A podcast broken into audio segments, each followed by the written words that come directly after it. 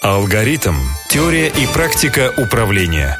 Для руководителей, собственников и всех, кому интересны менеджмент, качество и бережливое производство. Авторская программа Александра Вагенлейтера. Добрый день, коллеги. Это очередной выпуск программы «Алгоритм». Меня зовут Александр Вагенлейтер. Наш сегодняшний собеседник Альберт Манапов, гендиректор акселератора «Путеводитель по инновациям», автор более 100 научных статей, 13 изобретений. Добрый день, Альберт. Добрый день. В 2015 году вы создали акселерационную программу «Путеводитель по инновациям», а сегодня, в 2017 году, «Путеводитель по инновациям» – это один из лучших акселераторов технологических проектов и стартапов в России, который по большому счету занимается ускоренной подготовкой инновационных проектов и технологических бизнесов, а также интенсивным обучением их авторов. В связи с чем два вопроса как вы достигли такого успеха, что ваша программа за столь короткий срок стала одной из лучших среди большого количества программ в России, среди большого количества акселераторов? И второй вопрос, каким образом вы помогаете предпринимателям или изобретателям, которые коммерциализируют свои научные исследования, разработки, почему вы это делаете? Как действительно можете вы им помочь в короткие сроки Начнем, пожалуй, с первого. Как ваша программа вышла на столь мощный уровень федеральный?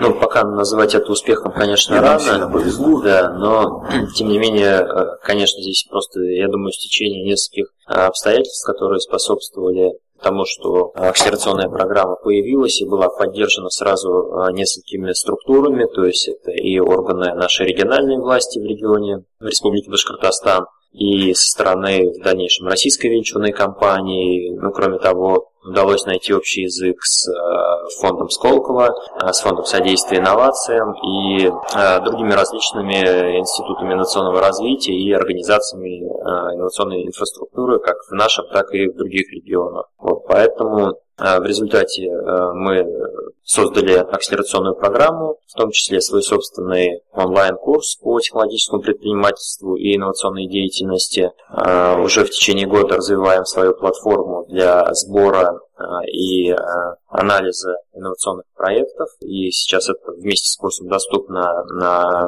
по адресу forinnovations.ru. Вот. И, собственно, наличие платформы для проведения онлайн-предакселерации своего курса, плюс э, достаточно сильный э, состав э, спикеров, экспертов и менторов, которых э, удалось собрать за предыдущие три года, э, позволили э, акселератору достаточно хорошо котироваться на всероссийском уровне. Э, в частности, мы э, буквально две недели назад были выбраны российской венчурной компанией в качестве оператора предакселератора Generation S и будем проводить онлайн-часть по всей России, а очная часть будет проведена в Санкт-Петербурге, Екатеринбурге, Томске и Ростове-на-Дону. И нам ну, на самом деле очень приятно, что во всех городах мы при участии в конкурсной закупке участвовали наряду с э, другими организациями, и все-таки российская компания, э, венчурная компания выбрала э, нас в качестве партнера и оператора.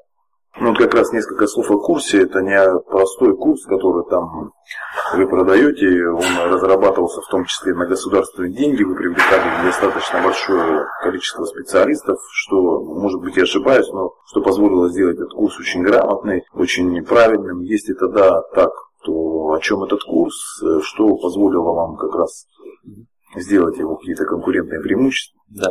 Э, этот курс, он состоит из 12 модулей, которые охватывают основные, на наш взгляд, аспекты, связанные с технологическим предпринимательством и с подготовкой э, инновационных проектов, и включает такие модули, как э, лидеры команда проекта, оценка рынка, выявление клиентов, ценностное предложение, создание продукта, бизнес-модель, интеллектуальная собственность, верификация клиентов, юридические основы создания технологического бизнеса, венчурные сделки и гранты, финансово-экономические экономическая модель и подготовка презентации и питча перед э, инвесторами. Вот, э, каждый из этих модулей содержит несколько разделов. Э, суммарная длительность каждого модуля около полутора часов. Он разбит, как я сказал, уже на разделы длительностью от 5 до 20 минут. Сами видеоролики выполнены в виде а, анимации с профессиональной закадровой озвучкой. А, сам курс готовился а, мной и моими коллегами. Я привлекал для его разработки специалистов с различных регионов России. И я считаю, что нам удалось сделать действительно достаточно качественный курс, и он оценен был и экспертами Сколково, и российской вечерной компании на достаточно высоком уровне. Ну, в частности, вот э, наличие у нас собственного онлайн-курса было одной из очень важных причин, почему российская венчурная компания выбрала нас именно в качестве оператора-предакселератора. И этот курс бесплатный, да? не знаю, этот курс, он, э, да, абсолютно бесплатный, размещен на платформе, повторюсь, 4innovations.ru. Э, можно зайти абсолютно бесплатно, посмотреть все модули, все разделы, все, что есть в видеороликах продублировано в виде текста, если кому-то нравится больше читать. А дальше в каждом модуле содержатся тестовые задания в виде перечня э, вопросов, на которые можно дать ответы и получить ну, результаты прохождения тестирования. Также в каждом модуле содержится блок с заданиями для самостоятельного выполнения. И каждый может зайти, описать на этой платформе свой проект вот по всем этим э, блокам, которые я перечислил, отправить на проверку экспертам и через какое-то время получить обратную связь. То есть, что в проекте нужно доработать, что улучшить, какие-то рекомендации. Вот. И дальше можно на этой платформе в режиме взаимодействия а, с экспертами, с трекерами дальше развивать свой проект, улучшать, получать консультации. И это, так как реализовано в рамках государственного контракта, то э, поддержку и э, получение обратной связи, рекомендаций по своему проекту тоже можно получить абсолютно бесплатно. То есть э, здесь не предусмотрена какая-либо монетизация, и никто ни на каком этапе не попросит денег ни при каких обстоятельствах, потому что ну, это можно, по сути, рассматривать как э, госуслугу которая позволяет, в принципе, ускорить развитие. Э, да, мы сделали этот э, курс специально в качестве э, базовой подготовки для тех, кто пытается заняться технологическим предпринимательством или развивать свой инновационный проект. А, потому что сейчас действительно с помощью э, использования информационных, э, дистанционных технологий обучения а, совсем не обязательно для того, чтобы ну, первоначально протестировать свою бизнес-гипотезу, совсем не обязательно идти на какие-то точные мероприятия и очно прослушивать курсы, тем более если они платные. То есть можно просто сидя дома в домашних условиях посмотреть этот курс, вообще длительность около 18 часов, ответить на тесты, заполнить задания, ну, потратив на это еще несколько часов и получить обратную обратную связь уже от экспертов. Кроме того, потом уже, когда вы идете на очные мероприятия, например, на пич-сессии или на экспертные сессии, а, качество вашего проекта становится лучше, ну, более проще становится найти язык э, и с экспертами, и с инвесторами, и с э, грантодателями, потому что качество проекта э, от этого повышается. И как бы сам основатель, предприниматель становится более подкован в вопросах, связанных с подготовкой инновационных проектов, ну и качество самого проекта, то есть презентации и описательной части улучшается. Ну, как раз вопрос о подкованности многие предприниматели или там студенты, аспиранты или представители крупного бизнеса, а я имею в виду работники, работающие крупном бизнесе, которые разрабатывают тот или иной неокр, планируют его а, выводить, коммерциализировать, и они э, как э, сегодня на обучении вы рассказывали, и как, в принципе, сейчас, отвечая на вопросы, показывали, не обладают достаточной компетенцией а, для коммерциализации этих проектов, а тем более для получения грантов, то есть есть множество пробелов, и вот вопрос как раз заключается, какие пробелы вы видите у вот этих изобретателей, то есть другими словами, в каких областях им надо прокачать свои определенные навыки, знания, чтобы а, разобраться со своим изобретением не только как в стадии идеи какой-то там большой глобальной вещи, которая может улучшить мир, но и как это довести до коллег, в том числе по привлечению денег, в том числе по коммерциализации и так далее.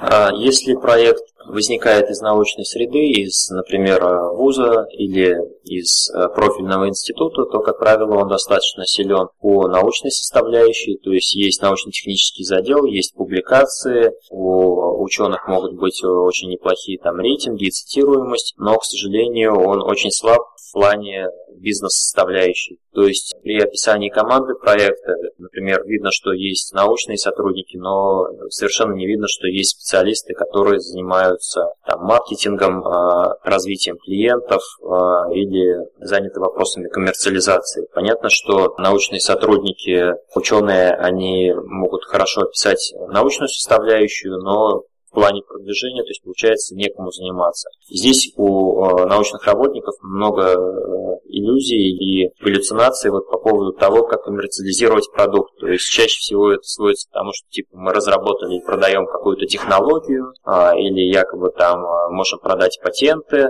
или они думают, что ну, легко смогут создать предприятие, лишь бы было 50 миллионов рублей, или там для тестирования их продукта, или для, создания прототипа дайте 20 миллионов рублей. Вот, то есть такой подход, э, он э, при создании бизнеса плохо работает. То есть вот э, если научные сотрудники принято там хвастаться друг перед другом, кто больше грантов получил, да, ну то есть считается, кто больше смог привлечь грантового финансирования на свои научные изыскания, тот более типа крутой. А на самом деле, когда создается технологический бизнес, то высший пилотаж это как можно меньше потратить деньги, но создать прототип и запустить, ну, вывести на продажу.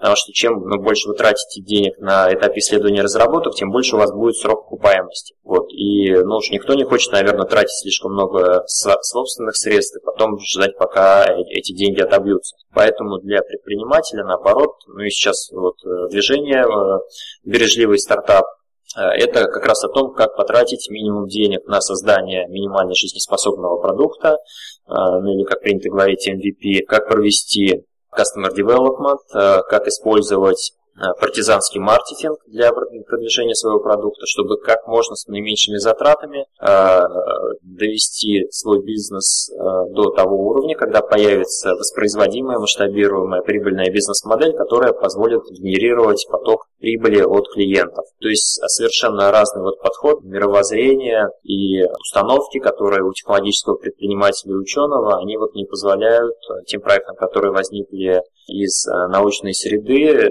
ну, быстро доводить их до коммерциализации, потому что ученые склонны долго проводить исследования, долго делать прототипы, стремиться к тому, чтобы сделать там, а, продукт, обладающий исключительными какими-то характеристиками, там, полным функционалом, хотя на самом деле, вот, ну, когда мы создаем бизнес, мы наоборот стремимся создать продукт с минимальным набором характеристик, достаточный для того, чтобы начать продажи. И очень часто для того, чтобы сделать успешный бизнес, не нужно иметь продукт с лучшими характеристиками. Нужно ну, сделать продукт с другими характеристиками, чтобы выйти на определенную, например, нишу, то есть какие-то характеристики лучше, какие-то хуже.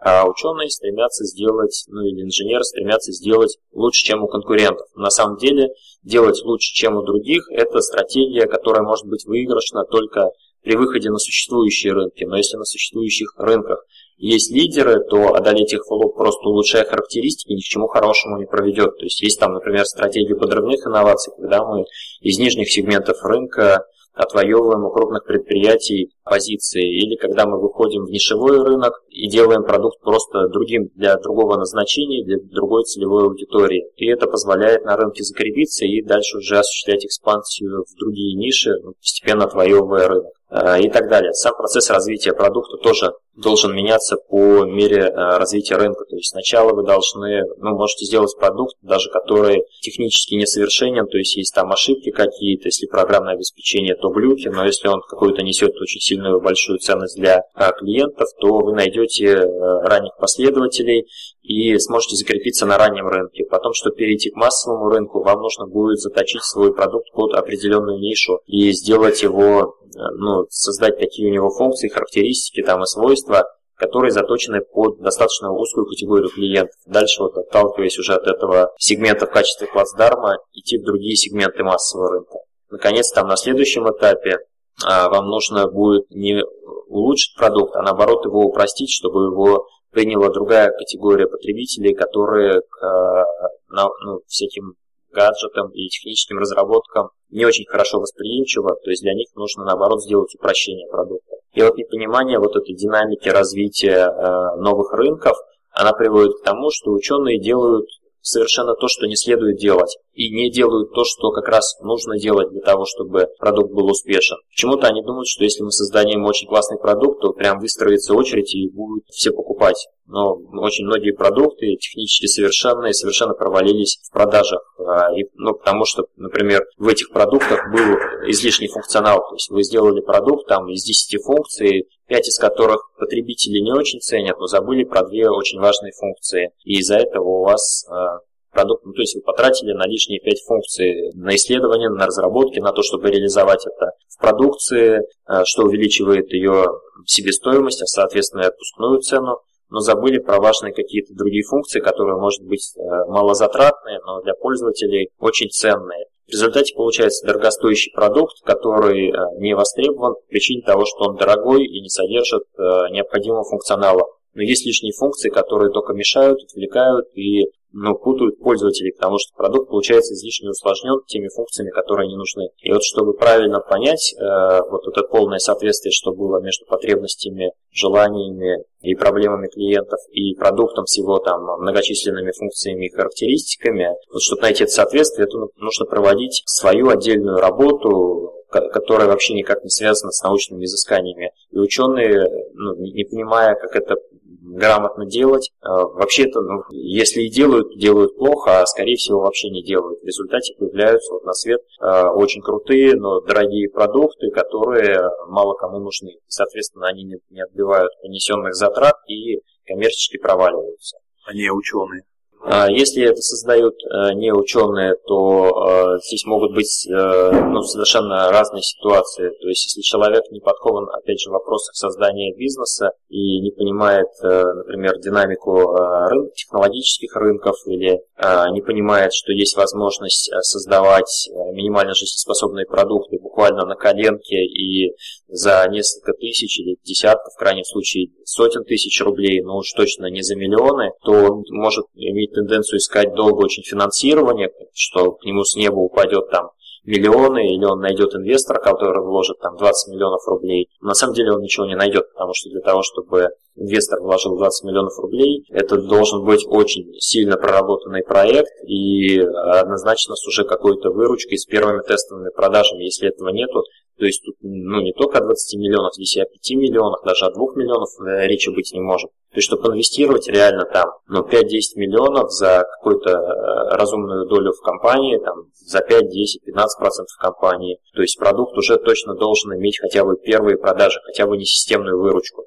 Ну, а это подразумевает, что уже есть MVP там, или прототип. Вот, а когда ходят и на уровне идеи пытаются найти достаточные инвестиции, то это просто космонавты мы так называем э, таких людей, вот, они просто не понимают, что можно все сделать гораздо за меньшие деньги, протестировать основные бизнес-гипотезы, верифицировать свою э, бизнес-модель и уже с такой моделью идти к инвестору, показывать результаты, показывать метрики, показывать то, что там экономика сходится, что продумано шаги, то есть есть какая-то там дорожная карта, ну, в общем, и, и прочие многие составляющие. Вот, то есть создание бизнеса это тоже своеобразная наука, где ставятся гипотезы, и каждая из гипотез подтверждается.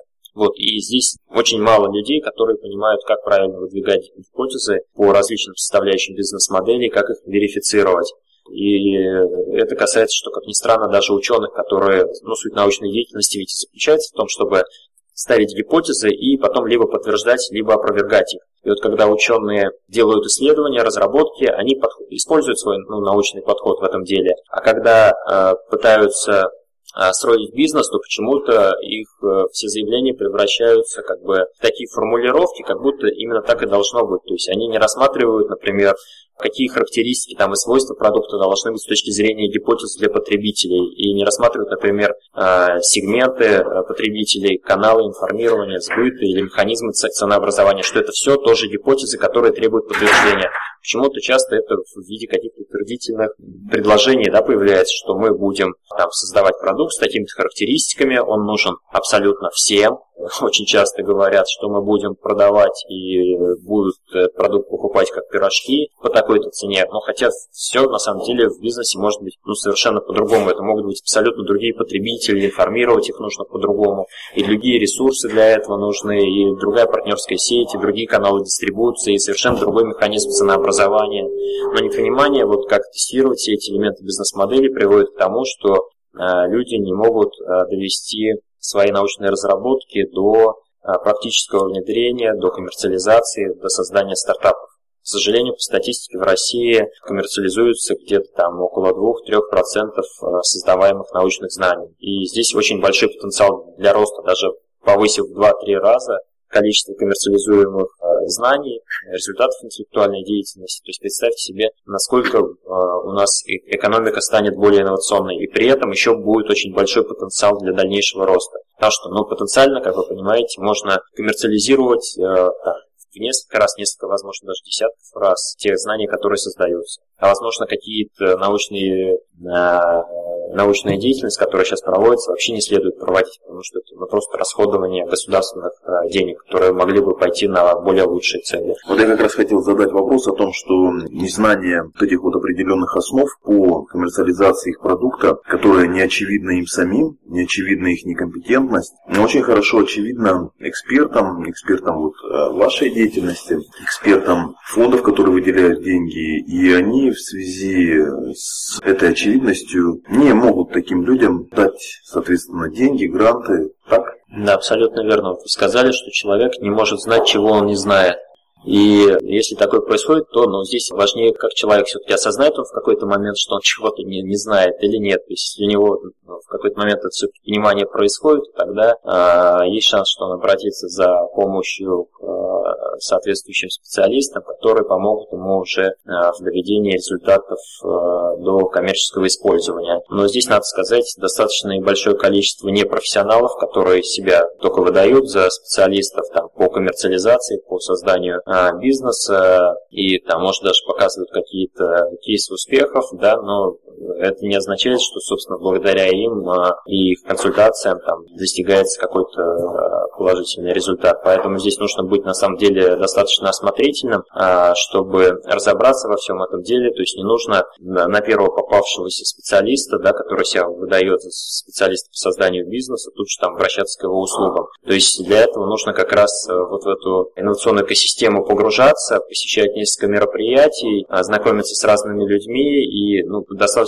какое-то время покрутившись в этой среде, у человека возникает понимание, то есть вообще как все устроено и с какими менторами, там, наставниками, консультантами стоит работать, а с какими нет. То есть э, здесь какой-то дать такой рекомендации, как отличить настоящих профессионалов от э, псевдопрофессионалов, ну, быть не может. Для этого нужно человек должен каждый сам просто погрузиться в эту тематику. В том числе, я думаю, что вот прохождение а, нашего онлайн-курса очень сильно в этом плане поможет, потому что мы там даем а, ряд а, рекомендаций, которые, ну, даже вот просто послушав их, понимаешь, что это действительно имеет место быть. То есть, ну, и, осознанно, не да, осознанно, да, да, да. Они же понимают, э, как все устроено, и, соответственно, уже могут, ну, общаясь с специалистом, в том числе понять и насколько он более, э, ну, э, насколько он квалифицирован. То есть, например, вы посмотрели курс там по э, лидеру команды проекта, да, модуль, или по оценке рынка, то есть задавая э,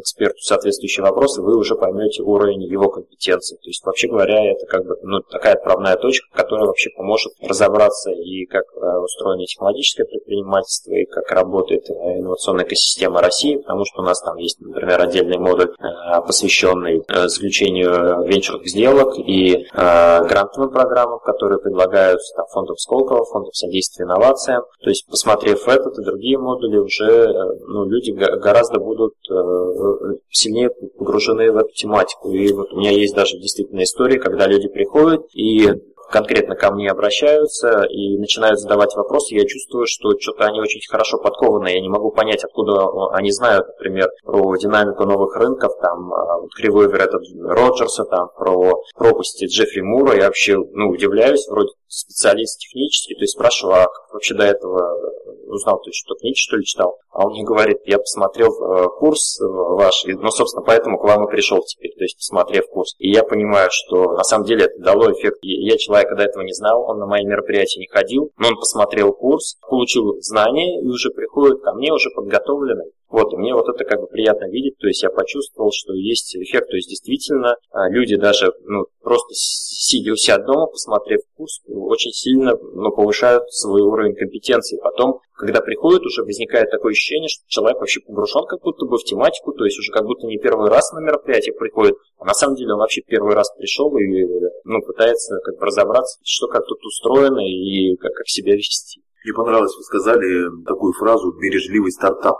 Угу. Вот этот термин, э, как давно возник, я его, честно говоря, услышал впервые, хотя сам занимаюсь бережливым производством и так далее, примерно понимаю его суть. Откуда он? А, ну, этот термин э, вел Эрик Рис, который является учеником Стива Бланка, создателя концепции Customer Development. Вот, но это сейчас превратилось э, в целое движение, то есть как вести бизнес с минимальными затратами, то есть это включает такие понятия, как создание минимально жизнеспособного продукта, как провести тестирование основных э, бизнес-гипотез, касающихся проблемы, решения других составляющих бизнес-модели при помощи, например, проведения интервью. Ну, понятно, что проведение интервью это гораздо дешевле, чем создать очень сложный прототип, ну, прототип, да, или опытный образец стоимостью в несколько миллионов э, рублей. Вот, то есть, э, ну, это позволяет уже на ранних стадиях, да, то есть на, на этапе проведения интервью либо подтвердить какие-то бизнес-гипотезы, либо, например, наоборот, опровергнуть. И вообще по статистике 90% бизнес-гипотез, которые выдвигаются, они оказываются неверными. И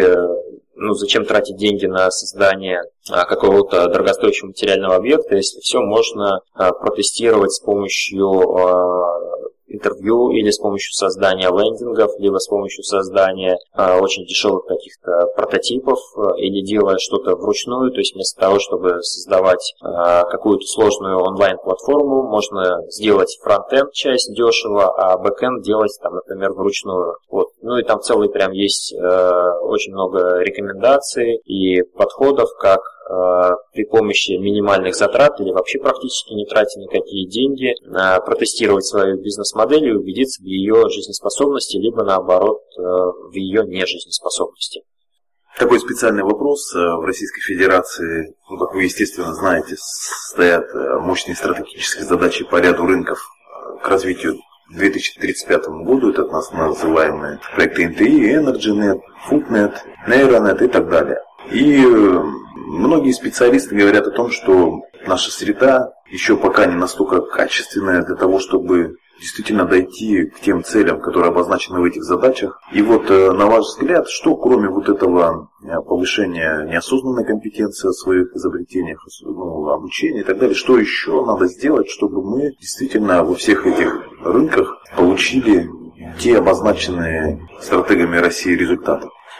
А, ну, я думаю, здесь э, Понятно, что должен быть какой-то комплекс мер, э, но он должен охватывать вот наиболее э, такие критические точки, да, то есть э, действовать нужно по, скажем так, факторам несоразмерного влияния, которые принесут наибольший эффект. Но в частности, я думаю, что есть смысл двигаться в направлении обучения школьников и, может быть, детей более младшего возраста, потому что у них еще не зашаренный мозг, и они ну, гораздо проще нас впитывают информацию, в том числе быстрее быстрее разбираются там, в современных гаджетах, информационных технологиях. А у них э, бывает так, что и генерируют какие-то абсолютно э, новые, там, на первый взгляд, сумасбродные идеи, но потом, если ну, присмотреться и выкристаллизовать ее, то может оказаться вполне себе нормальный такой здравомыслящий и реализуемый проект. Вот, то есть, ну, одно из направлений это двигаться в сторону меньшего возраста,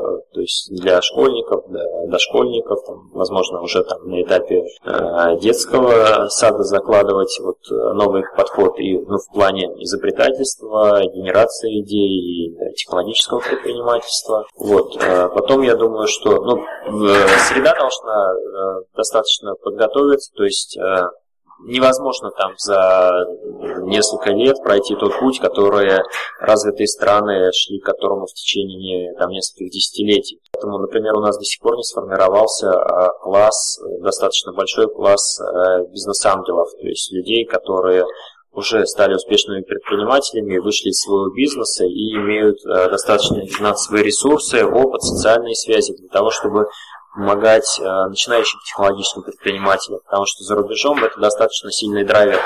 То есть э, люди, которые уже успешно создали бизнес, имеют деньги, они помогают более младшему поколению. У нас пока еще такой пласт вот, опытных предпринимателей не сформировался и должно пройти еще примерно, наверное, лет э, минимум 5, а скорее всего 10, прежде чем вот ну, нынешние стартаперы все-таки создадут успешные компании, выйдут из этого бизнеса, например, продав его, получат финансовые ресурсы а, и будут а, помогать а, начинающим основателям бизнесов. Вот так что этот процесс навряд ли как-то можно сильно ускорить, потому что тот, кто сейчас только вот выходит на рынок, начинает зарабатывать, он не может мгновенно ну, стать миллиардной там, компанией. То есть потребуется время, то есть какая бы быстрая динамика развития не была, потребуется несколько лет, прежде чем он дорастет до компании хотя бы там с выручкой в миллиард рублей, говоря уже там, о миллиарде долларов. Вот, поэтому здесь э, ну, нужно систематически Э, развивать э, многие, наверное, составляющие, связанные с предпринимательством, но и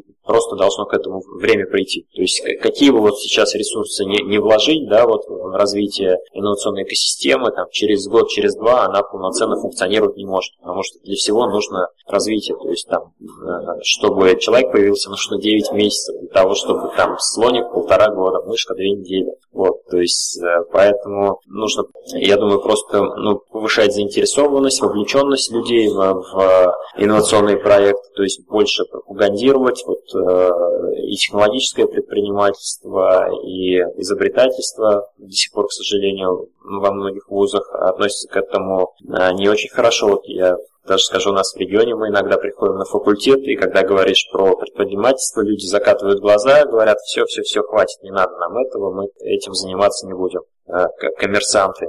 Ну, хотя, ну, понятно, что технологический предприниматель не катит, не коммерсант. Это люди, вообще говоря, благодаря которым в нашу жизнь появляются какие-то технические устройства, да, там, программное обеспечение, новые виды лекарств, то есть благодаря которым мир становится лучше. Ну, все, что мы имеем, да, вот все современные технологии, они возникли благодаря, во многом благодаря именно людям, э, вот инициативным, которые Э, не побоялись э, рискнуть, потратили годы своей жизни для того, чтобы создать бизнес, в котором всем стало лучше. Да, они заработали, но и жизнь наших стала лучше. То есть представьте себе, какими мы вообще устройствами обладаем. Да? То есть мы можем связаться с людьми в другой части света, мы можем практически любую информацию найти в интернете. А благодаря кому это стало вообще доступным? Благодаря людям инициативным, предприимчивым, которые все это сделали. Они улучшили благосостояние всего мира. То есть мы за какие-то копейки, на самом деле, сейчас смартфон можно за 3000 рублей ну, купить. Это же просто копеечная э, сумма денег, то есть независимо там, от уровня доходов человека. То есть человек, поработав там несколько дней даже, да, если у него даже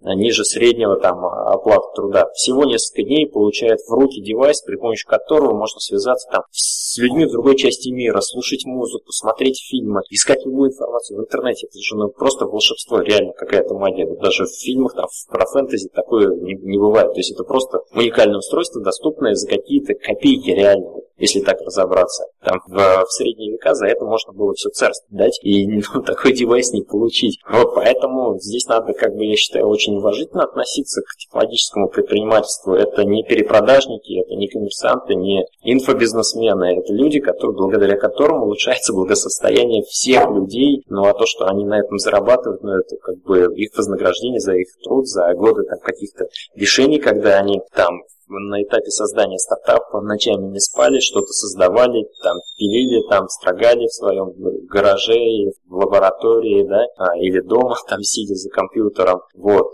Многие там здоровье из-за этого хотя бы частично потеряли, но зато создали бизнес. И ну, другие почему-то не ценят, потому что для них только вот внешняя обертка, когда человек уже там стал успешным, думают, вот ему повезло, он там заработал там кучу денег, а они не видят, что за этим стояли вообще годы работы, там бессонных ночей, э, то, что пока другие там развлекались в барах, отдыхали, еще что-то делали, они вкалывали, вообще говорят, по 16, по 20 часов в сутки, возможно. Вот, а говорит, сколько-то бессонных ночей было. То есть это люди не видят, но, соответственно, не ценят.